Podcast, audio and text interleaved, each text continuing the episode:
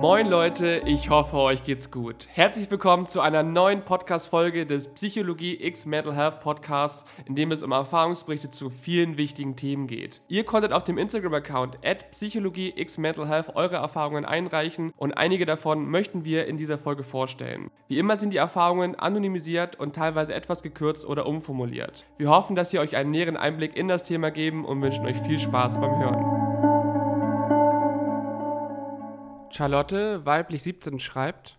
Ich bin zwar erst seit einigen Monaten wegen einer schweren depressiven Episode in Therapie, jedoch hat das Ganze eine große Vorgeschichte.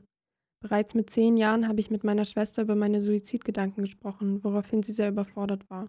Ich glaube, schon damals war irgendwas los, aber richtig stark wurde es erst diesen Sommer. Ich hatte nahezu jeden Tag Zusammenbrüche, konnte keine Freude mehr empfinden und bin in Selbsthass ertrunken. Ich habe angefangen, mich selbst zu verletzen und mehrmals meinen Suizid geplant. Jedoch habe ich es immer kurz davor abgebrochen. Ich wollte nie sterben, nur nicht mehr so weiterleben. Ich habe alles an meinem Leben gehasst, obwohl es mir objektiv eigentlich ziemlich gut ging. Ich hatte einen perfekten Notenschnitt, viele Freunde, einen Partner, mehrere Hobbys. Aber trotzdem wurde ich das Gefühl nicht los, dass ich in Wirklichkeit der schrecklichste und meistgehasste Mensch auf der Welt war. Im Alltag hatte ich das Gefühl, immer nur funktionieren zu müssen, und das war mit den Depressionen wirklich sehr schwer. Ich hatte für nichts mehr Kraft und habe mit der Zeit alle Menschen in meinem Umfeld und meine Hobbys vernachlässigt. Und trotzdem habe ich vor kurzem eine Ausbildung zur Peerberaterin angefangen. Ich habe sehr viel Zeit da reingesteckt, weil mir psychische Gesundheit sehr wichtig ist und mittlerweile haben sich sogar meine Lehrer in dem Bereich weitergebildet und viele meiner Mitschüler sind in Therapie. Jedoch hörte ich mit der Peerberatung erstmal auf, um mich auf meine eigenen Probleme und meine Therapie zu konzentrieren. Ich habe auch viel Hilfe von außen bekommen und bin dafür unfassbar dankbar. Zwischendurch kam auch kurz die Überlegung, in eine Klinik zu gehen, jedoch entschied ich mich dagegen, weil es nicht in mein Leben gepasst hat. Trotzdem würde ich jedem eine Klinik empfehlen, der wirklich in so einer schwierigen Lage ist. Mittlerweile sehe ich aber langsam Verbesserungen. Ich sehe, wie es immer mehr gute Momente gibt und es gibt mir die Hoffnung, dass ich wieder gesund werden kann. Das alles dank der Therapie, die ich seit gerade einmal vier Monaten mache. Ich finde die Erfahrung und Entwicklung von Charlotte echt unfassbar stark. Besonders wenn man bedenkt, dass sie immer noch erst 17 ist, aber schon so viel durchgemacht hat. Ich würde wirklich gerne wissen, was der Hintergrund für diese Depression ist, weil sie ja meinte, dass ihr Leben eigentlich perfekt ist. Aber das zeigt ja auch wieder, dass Depressionen jeden treffen können. Bei mir war es damals auch durch meinen Selbsthass extrem stark, aber es war auch erleichternd zu sehen, dass es besser wird, sobald ich diese Gedanken wieder unter Kontrolle habe. Kurze Triggerwarnung. In der nächsten Folge geht es teilweise um Suizidgedanken. Falls dir das aktuell schwerfällt, kannst du gerne zu einer anderen Erfahrung skippen. Die Timestamps findest du in der Podcast-Beschreibung. Lisa, weiblich 17, schreibt. Ich leide jetzt schon seit längerem unter einer depressiven Episode. 2019 hatte ich meinen ersten Klinikaufenthalt, bei dem bei mir eine leichte bis mittlere depressive Episode diagnostiziert wurde. Bei dem zweiten Aufenthalt war es dann schon eine schwere Episode. Es ist schwer, das alles zu beschreiben. Angefangen hat es bereits mit 13, als ich mich selbst verletzte. Ich habe mich jeden Tag so unfassbar leer gefühlt, dass es kaum noch auszuhalten war. Zusätzlich litt ich unter starkem Selbsthass und fühlte mich für nichts gut genug. Das hat sich über die Jahre sehr tief verankert und mir jegliche Freude genommen. Ich fand immer den Vergleich sehr gut, dass man selbst alles schwarz-weiß sieht, obwohl die Welt bunt ist. Besonders das Aufstehen fiel mir jeden Tag schwer, weil ich für mich keinen Grund hatte, aufzustehen. Ich dachte mir immer, wozu das Ganze? Irgendwann kamen dann Suizidgedanken hinzu, was alles noch schwerer machte. Mir wurde alles immer egaler und ich wurde wirklich lebensmüde. Teilweise hatte ich auch Momente, in denen ich nicht mehr ich selbst war und mich nur noch von außen beobachtete. Meine Therapeutin meinte, dass diese Depersonalisierung ein Schutzmechanismus ist, der mich allerdings an vielen Dingen hindert. Mittlerweile habe ich viele Gespräche, Therapien und Klinikaufenthalte hinter mir, die mir dabei geholfen haben, mehr über mich zu lernen. Besonders mein aktueller Therapeut hilft mir dabei mehr über meine Kindheit zu erfahren, weil er tiefenpsychologisch arbeitet. Mir geht es phasenweise nach all dem wieder etwas besser und auch meine Medikamente helfen mir dabei. Mittlerweile habe ich auch eine wundervolle Freundin an meiner Seite, die ein wichtiger Grund für mich ist, am Leben zu bleiben. Auch wenn mich manchmal noch Suizidgedanken verfolgen, möchte ich leben. Das zu sagen bedeutet mir sehr viel, weil es vor einiger Zeit noch ganz anders aussah. Aber mittlerweile weiß ich, dass diese Gedanken nicht meine sind, ich versuche jeden Tag ein positives Tagebuch zu führen und es hilft mir, mich mehr auf die guten Dinge zu konzentrieren. Ich habe die Hoffnung, dass ich irgendwann meine Depression wieder los bin. Ich glaube, so ziemlich jeder hatte schon mal Erfahrungen mit Selbsthassgedanken, aber ich denke, dass es trotzdem von vielen noch unterschätzt wird. Denn diese Gedankenmuster können einfach alles zerstören, bis man in eine Depression und sogar Suizidgedanken reinrutscht. Glücklicherweise bekommen viele es von alleine in den Griff, aber es ist definitiv ein Thema, bei dem man sich unbedingt Hilfe suchen sollte, wenn es außer Kontrolle läuft. Johanna, weiblich 16, schreibt, um ehrlich zu sein, bin ich mir nicht sicher, ob das wirklich Depressionen sind, weil mein Arztbesuch wegen Corona abgesagt wurde. Jedoch fühlt es sich so an, weil ich in letzter Zeit mit starkem Interessenverlust, Antriebslosigkeit und Dauermüdigkeit kämpfe. Ich liege nur noch im Bett rum, höre Musik und denke nach. Es fühlt sich an wie ein tiefes, schwarzes Loch, in das man hineinfällt und es einem egal wird, was passiert. Generell sind Selbstdiagnosen sehr gefährlich und dessen bin ich mir auch bewusst, aber alle Symptome treffen auf mich zu und die Vermutung liegt sehr nah. Aber ich werde das nochmal abklären, sobald ich die Möglichkeit habe. Die Symptome halten sich jetzt seit über zwei Jahren und ich merke langsam auch, wie mein Körper daran kaputt geht. Ich bin ständig verspannt und habe Probleme mit meinem Kreislauf. Das Ganze belastet meinen Alltag wirklich sehr und es fällt mir schwer, da auszubrechen. Dass ich alles ständig überdenke, ist definitiv auch nicht förderlich. Natürlich sollte man mit Selbstdiagnosen immer vorsichtig sein, das weiß Johanna ja selbst. Ich habe diese Erfahrung aber mit reingenommen, weil es bestimmt sehr viele gibt, die eine starke Vermutung haben, dass sie unter Depressionen leiden. Und wenn solche Symptome wirklich über so einen langen Zeitraum bestehen, dann liegt die Vermutung natürlich auch nah. Ich empfehle aber immer, dass man das Ganze professionell abklären lässt, sobald man die Möglichkeit hat. Besonders weil Depressionen auch körperlich bedingt sein können und man alle Eventualitäten ausschließen sollte. Selbstdiagnosen können immer ein Problem darstellen, da man sich leicht in die Richtung verliert, dass man darüber seine Identität aufbaut, obwohl es vielleicht gar nicht hätte sein müssen. Und wenn man diese Selbstdiagnose Depression hat, aber eigentlich vielleicht gar keine Depression hätte, kann man sich dadurch umso mehr in die Symptome und damit auch das Krankheitsbild reinsteigern. Erika, weiblich 26, schreibt, ich leide an einer rezidivierenden depressiven Störung. Momentan leide ich auch an einer Episode, welche vor über einem Monat anfing. Ich liege die meiste Zeit einfach nur im Bett und schlafe extrem viel. Selbst wenn ich es schaffe, mal aufzustehen, falle ich wenige Stunden später wieder ins Bett. Meist kreisen meine Gedanken um Probleme aus der Vergangenheit und es fällt mir schwer, diese loszuwerden. Die größte Herausforderung ist aber der Kampf mit meinem Antrieb. Ich habe schon den Willen, meine kreativen Projekte voranzubringen und möchte auch viele Dinge erreichen. Aber durch die negativen Gedanken fühle ich mich einfach kraftlos und kann mich kaum konzentrieren. Das führt wieder zu negativen Gedanken und ist ein ewiger Kreislauf. Diese Perspektivlosigkeit führt bei mir dann sogar fast täglich zu Suizidgedanken. Für mein soziales Umfeld ist der Umgang mit mir sehr schwer, weil sie nur schwer an mich rankommen. Ich bin extrem empfindlich bei Aussagen und gleichzeitig mache ich mir ständig Vorwürfe. Leider ist meine Familie gegenüber meiner Störung wenig aufgeschlossen. Dadurch kann ich eigentlich nur mit meinem Therapeuten über alles reden, um meine Freunde auch nicht zu belasten. Mir geht es leider schon seit mehreren Jahren so und ich kämpfe mich jedes Mal aufs Neue dadurch. Alles in allem habe ich aber durch meine Therapie gelernt, mit diesen Phasen einigermaßen umzugehen. Ich habe akzeptiert, dass ich dieses Störungsbild habe und es nicht so leicht ändern kann. Aber das soll mich nicht daran hindern, nicht auch meinen Weg zu gehen. Das, was Erika beschreibt, zeigt sehr gut, dass eine Depression viele verschiedene Gesichter haben kann und sowohl dauerhaft als auch in Episoden vorkommen kann. Besonders auch in den Wintermonaten leiden viele zusätzlich an einer depressiven Phase, die viele verschiedene Ursachen haben kann. Ich kann mir sehr gut vorstellen, wie anstrengend das sein muss, so was in regelmäßigen Abständen durchzumachen und wünsche jedem, der gerade so etwas durchmacht, wirklich vom ganzen Herzen ganz viel Kraft und fühle dich ganz doll gedrückt. Kurze Werbeunterbrechung für den Sponsor der heutigen Folge und zwar Blinkist. Durch Blinkist bekommt ihr die wichtigsten Inhalte von Sachbüchern zusammengefasst und könnt diese unterwegs lesen oder hören. Besonders für meine Recherchearbeit nutze ich Blinkist unfassbar gerne, da es teilweise Wochen dauert, ein Buch durchzuarbeiten, aber nur 20 bis 30 Minuten, um die Zusammenfassung zu hören mit allen wichtigen Inhalten, Gedanken und Tipps aus diesem Buch. Auch zum Thema Depressionen gibt es dort unfassbar viele Bücher, die mich auf neue Gedanken gebracht haben. Über den Link in der Podcast-Beschreibung bekommt ihr exklusiv 25% Rabatt auf das Jahresabo bei Blinkist und ihr könnt das Ganze natürlich auch vorher eine Woche lang kostenlos testen. Danke an Blinkist und nun geht's weiter mit der Podcast-Folge. Carla, weiblich 15, schreibt, die Gründe für meine Depressionen sind schon im Kindesalter entstanden. Ich wurde von meinem Vater mental ausgenutzt und meine Eltern stritten viel und trennten sich, als ich sechs war. In der Schule hat sich dann das alles weiterentwickelt. Ich wurde gemobbt, hinzu kam Leistungsdruck und der Druck, eine Lehrstelle zu finden. Auch wurde ich immer ruhiger, unkonzentrierter und meine Noten verschlechterten sich. Zuerst wollte ich es nicht ganz wahrhaben, dass es mir mental nicht gut geht, weil ich so erzogen wurde, dass es mir nicht schlecht gehen darf. Anfang des Jahres ging ich dann zu meiner Mutter und sagte ihr, dass ich gerne eine Therapie anfangen würde. Zum Glück verstand sie es gut und wir fanden schnell einen Therapieplatz. Ich bin jetzt seit circa drei Monaten unter Medikation, die mir auch ganz gut hilft.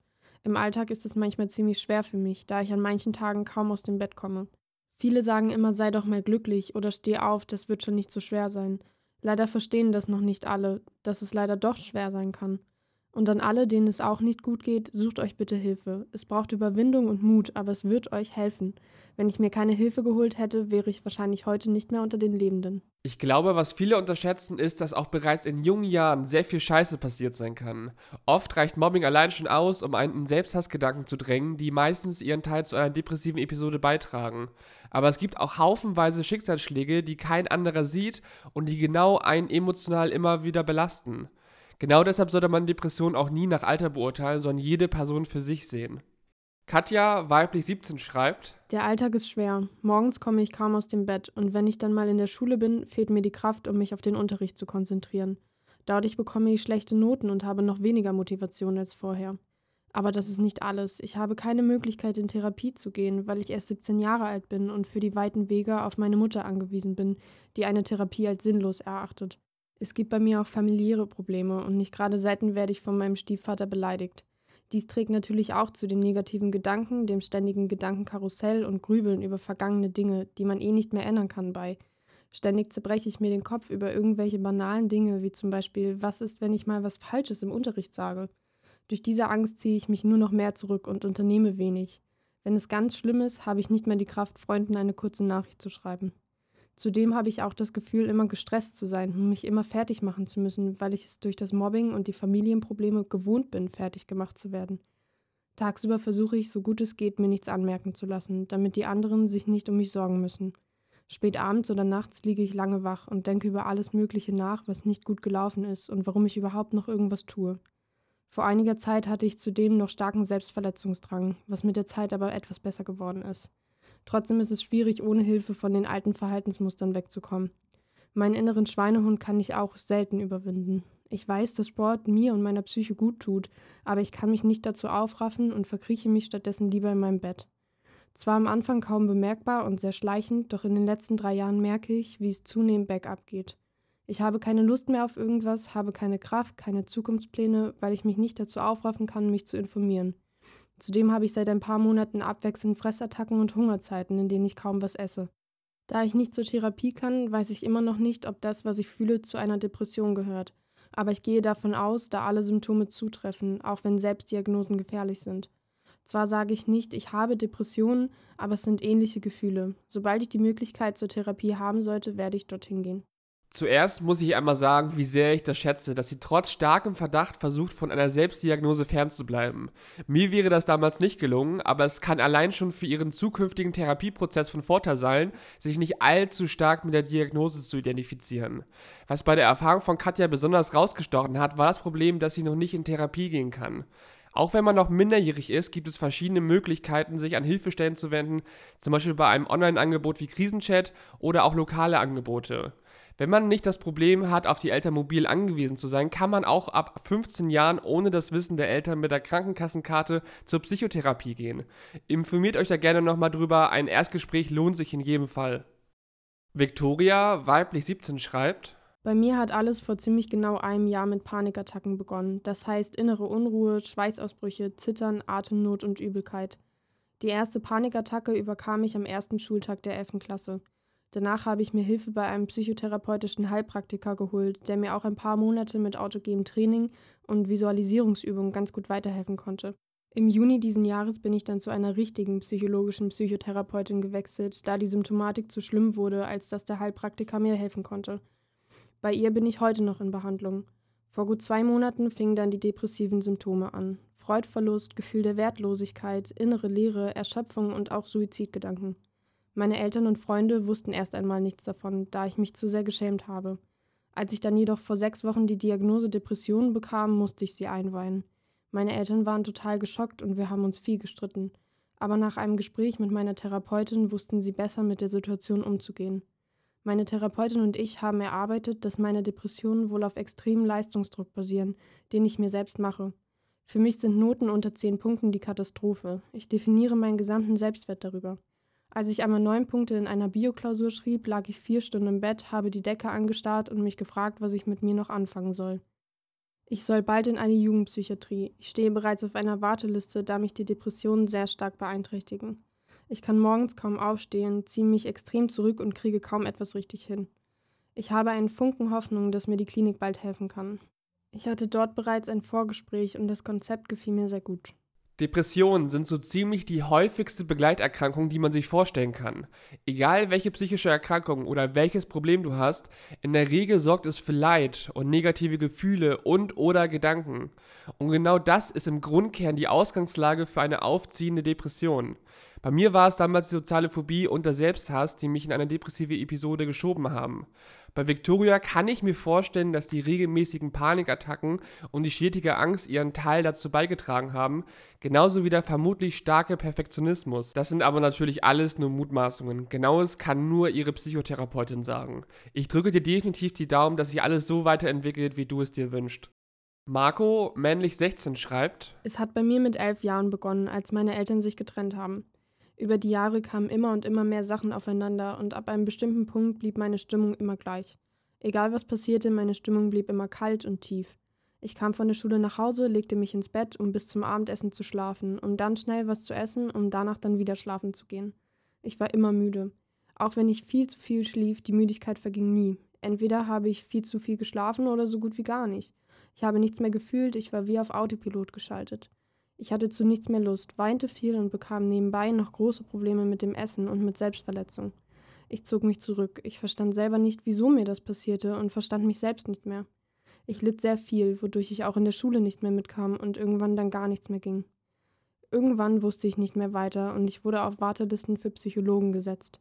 Ich begann dann meine erste Therapie. Die Therapie half mir dabei, überhaupt erstmal zu akzeptieren und zu verstehen, was in meinem Kopf abgeht. Denn erst als ich es verstand, konnte ich dagegen angehen. In der Therapie habe ich gelernt, meinen Alltag trotz Depressionen aufrechtzuerhalten, gegen die Müdigkeit anzukämpfen und ich habe gelernt, wie ich gegen mein selbstverletzendes Verhalten ankomme. Ich bin bis heute immer noch in Therapie und habe noch viele Ups und Downs. Bei mir äußert es sich in Wellen, die halten dann meistens zwischen zwei Wochen und zwei Monaten. Wenn ich wieder eine Welle habe, achte ich besonders darauf, einen geregelten Tag zu haben. Ich versuche immer gleich aufzustehen und zur gleichen Zeit schlafen zu gehen. Auch wenn mir Essen in den Zeiten sehr schwer fällt, teile ich es mir in drei bis fünf kleine Portionen am Tag ein. Ich habe zum Beispiel einen festen Tag in der Woche, wo ich was mit Freunden mache. Da ich früher oft abgesagt habe, weil ich nicht aus dem Bett kam. Meine Freunde sind zum Glück immer an meiner Seite und für sie ist es total okay, dass wir auch einfach mal nur zusammen einen Film schauen. Außerdem ist bei mir immer Musik, Zeichnen und Tanzen dabei. Es hilft mir, alles rauszulassen, da es so viele Lieder gibt, die dir aus der Seele sprechen und beschreiben, wie es dir geht auch wenn du es gerade selbst nicht kannst. Nebenbei nehme ich Johanniskraut. Bei mir wirkt es ganz gut. Ich merke, dass ich gelassener bin und einfach mehr schaffe. Ich bin nicht so schnell ausgelaugt und bin stimmungsmäßig generell besser drauf. Es mag alles so klingen, als hätte ich mittlerweile alles gut im Griff, aber auch ich habe echt schwierige Zeiten, wo selbst meine besten Tricks nichts helfen. Aber ich versuche mein Bestes, denn ich weiß, dass ich stärker als diese Krankheit bin. Ich muss ganz ehrlich sagen, dass ich diese Erfahrung mega bestärkend finde. Es ist schön zu hören, dass man mit Freunden darüber reden kann und auch, dass es vorangeht. Man lernt immer mehr dazu und besonders auch über sich selber. Ich bin jetzt 25 Jahre alt und mir ist vor allem aufgefallen, dass man im Jugendalter sehr oft Schwierigkeiten hat, sich selbst zu verstehen, gerade weil man noch so jung ist. Man hatte schlichtweg auch wenig Zeit, sich selbst kennenzulernen und ich kann versprechen, dass dieser Aspekt wirklich mit dem Alter besser wird. Rückblickend sind Depressionen natürlich nie schön, aber wenn man dadurch gezwungen ist, sich mit sich selber zu beschäftigen, hat man nach dieser Zeit definitiv vielen anderen sehr viel voraus. Mia, weiblich 26, schreibt: Ich finde, Depression ist sehr ambivalent und vage. Für mich äußert sie sich nicht immer direkt in einem Gefühl, sondern teilweise auch erst in einem Verhalten und manchmal kann ich gar nicht beurteilen, ob ich in einer depressiven Phase stecke oder nicht. Meine Depression hat so richtig durch akute Belastungen begonnen. Damals kamen familiäre Probleme, ein recht weiter Umzug in eine andere Stadt, eine neue Schule, meine Freunde weit weg und eine Trennung von meinem Partner zusammen. Ich habe gemerkt, dass irgendwas nicht stimmte, aber in meiner Familie wurde mir nicht zugehört, sondern eher gesagt, ich solle dankbarer sein und mich nicht so anstellen. Also begann ich meine Gefühle zu verdrängen. Ich begann zu kiffen, teilweise jeden Tag. Getrunken hatte ich davor eigentlich jedes Wochenende schon. Die Schule schwänzte ich, wenn ich konnte. Ich hatte außerdem eine Art Angst vor meinen Mitschülern. Angst, dass sie mich verurteilen würden oder nicht mochten. Zugleich konnte ich mich nicht mit ihnen identifizieren und fühlte mich einsam unter anderen Menschen. Irgendwie fehl am Platz und anders. Während dieser Zeit bemerkte ich aber in mir drin, dass ich etwas zu verdrängen schien. Es fühlte sich an, als läge eine ganz schwere Last auf mir und als wäre ich in eine Decke eingewickelt, die es viel schwerer machte, mich zu bewegen. Die Decke befand sich zwischen mir und meinem tiefen Trennungsschmerz, sie beinhaltete ihn jedoch auch durch ihre Schwere. Zu diesen Gefühlen kamen Zukunftsängste hinzu, Minderwertigkeitsgefühle, Sinnlosigkeitsgefühle über das Leben und eine große Verzweiflung über das Weltgeschehen. Das Leid auf der Welt erschien mir so unendlich und die Welt schien mir so ungerecht und zudem fürchtete ich immer wieder den Tod meiner Lieben. Durch diese Gefühle begann es dann mehr und mehr, dass Suizid für mich als eine Lösung erschien. Diese Gedanken häuften sich und ich begann auch bei Google nach Möglichkeiten für einen recht schmerzfreien Tod zu suchen. Dort traf ich auf ein Forum für psychisch erkrankte Menschen. Dort traf ich allerdings auch einige Menschen, deren Symptome noch viel schlimmer waren als meine.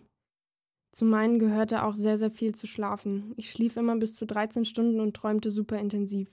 Ich wollte lieber schlafen, als wach zu sein, denn in meinen Träumen war das Leben irgendwie noch was wert. Ich habe an sich oft nach Hilfe gesucht, meiner Mutter gesagt, dass etwas nicht stimme und ich eine Therapie brauche. Nur leider war sie überfordert damit.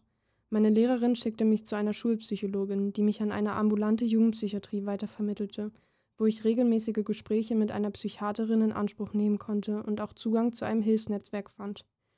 Etwas später besorgte ich mir dann Materialien für einen Suizid, da mein Plan immer konkreter wurde und ich keinen Ausweg mehr sah, da ich in dem Moment auch keine Aussicht auf Hilfe sah. Eines Morgens ging ich nicht zur Schule und beging einen Suizidversuch. Jedoch erzählte ich später einer Freundin davon, die es meldete. Ich wurde ins Krankenhaus und dann in die geschlossene Psychiatrie gebracht. Dort hatte ich zumindest vorübergehend Hilfe und wusste von da an auch, dass es in Ordnung ist zu sagen, ich kann nicht mehr und ich brauche jetzt Hilfe. Was Mia bereits am Anfang sehr gut angeschnitten hat, ist die große Frage, ab wann ist es eine Depression? Das Ding ist, dass es wie bei nahezu allem kein Schwarz-Weiß gibt und vieles irgendwo dazwischen ist.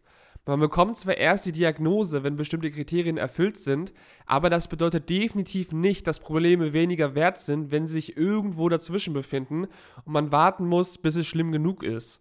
Es ist immer wertvoll, sich damit auseinanderzusetzen und auch mit Freunden oder Experten darüber zu sprechen.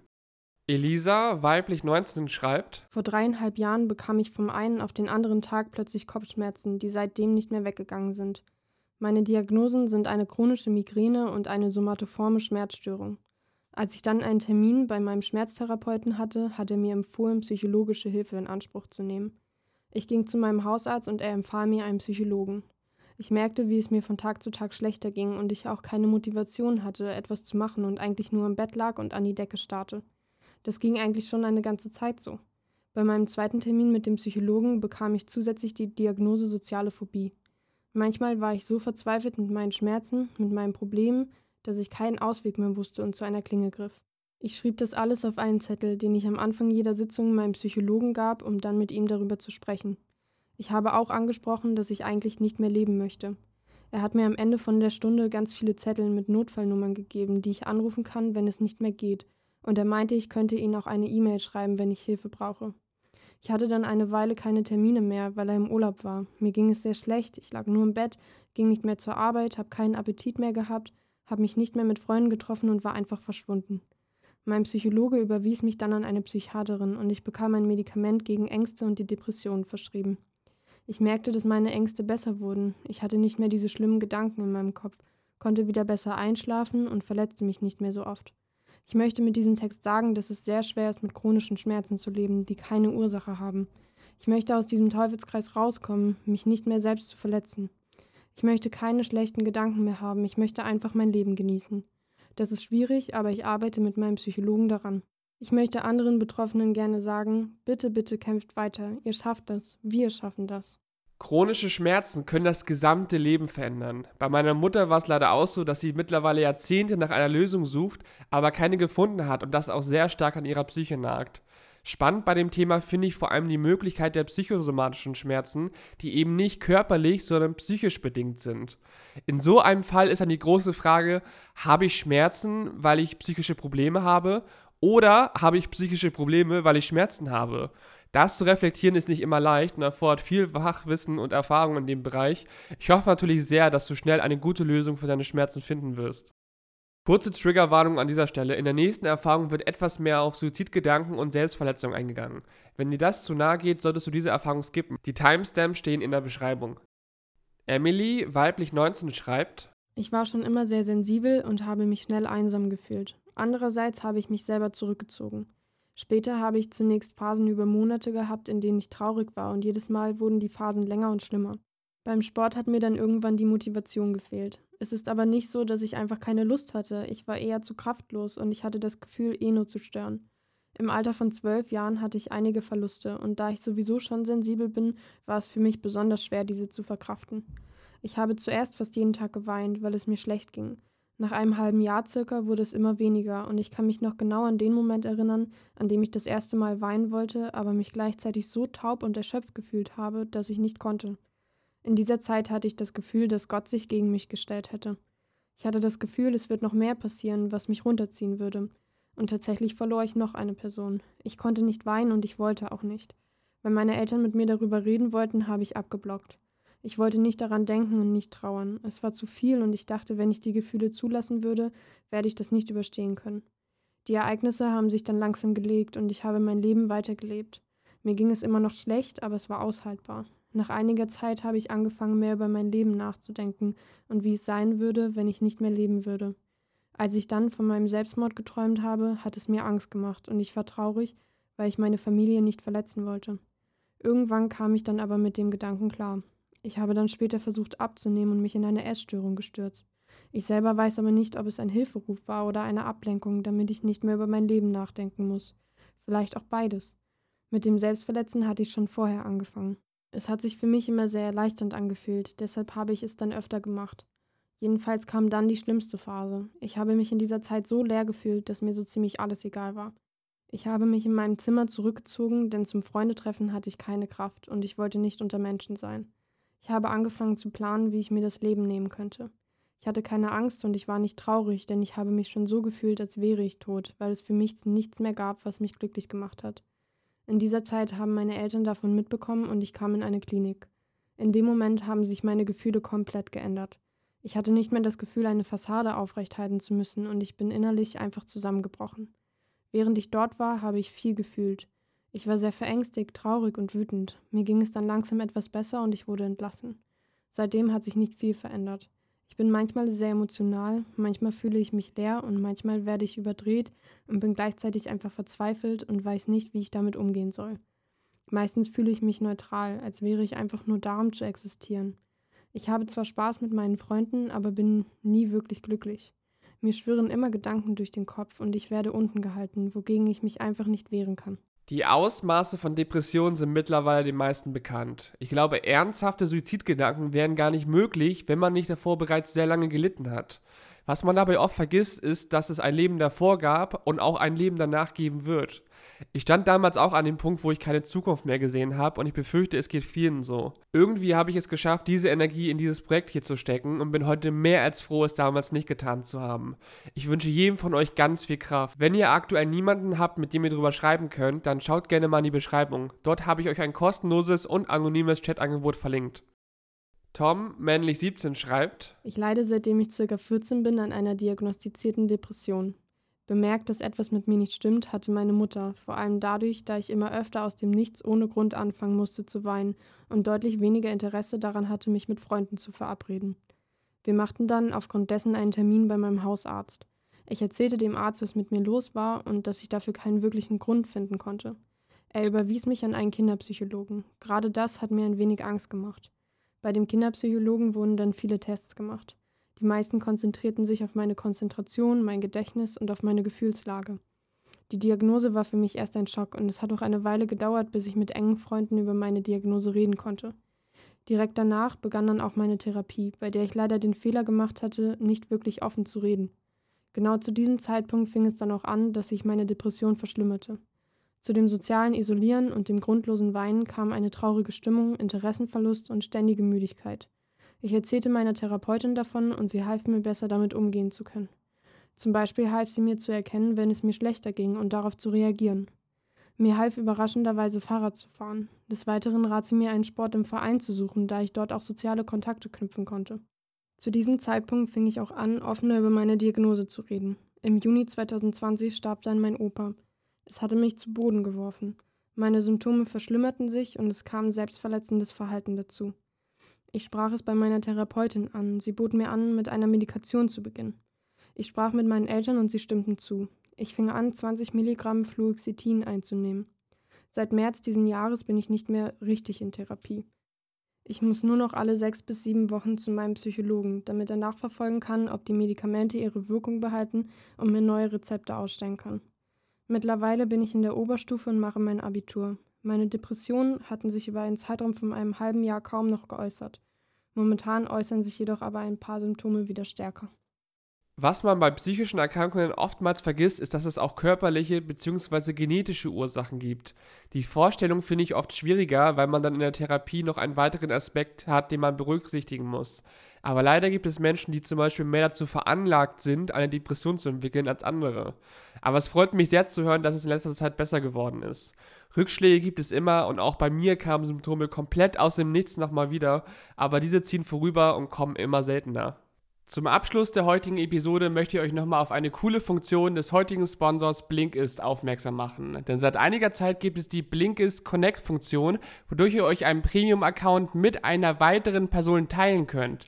So könnt ihr zum Beispiel mit einem eurer Geschwister, eurem besten Freund oder eurer besten Freundin einen Premium-Account abonnieren und diesen zusammen benutzen. Blinkist beinhaltet aber auch noch viele weitere tolle Funktionen, wie zum Beispiel, dass man Textstellen markieren kann und dass Blinkist dir eine Art Playlist erstellt mit der du eine Vielzahl an Büchern lesen kannst, um zum Beispiel dein Selbstwertgefühl zu steigern oder dich in einem bestimmten Themenbereich besser auszukennen. Denk weiterhin daran, dass du über den Link in der Podcast-Beschreibung exklusiv 25% Rabatt bekommst und ich bedanke mich sehr bei Blinkist für diese Zusammenarbeit. So, Freunde, das waren eure Erfahrungen aus der Community. Vielen Dank an jeden, der etwas zu diesem Thema eingereicht hat. Wenn du bei zukünftigen Themen gerne selber eine Erfahrung teilen möchtest, dann schau doch gerne mal auf Insta vorbei. Dort pinnen wir immer einen Beitrag an mit Themen, zu denen wir aktuell Erfahrungen suchen. Wenn dir die Folge gefallen hat, freuen wir uns, wenn du diesen Podcast positiv bewertest und mit Freunden teilst, denen die Erfahrungen helfen könnten. Ansonsten habt einen schönen Tag, passt auf euch auf und bis zum nächsten Mal.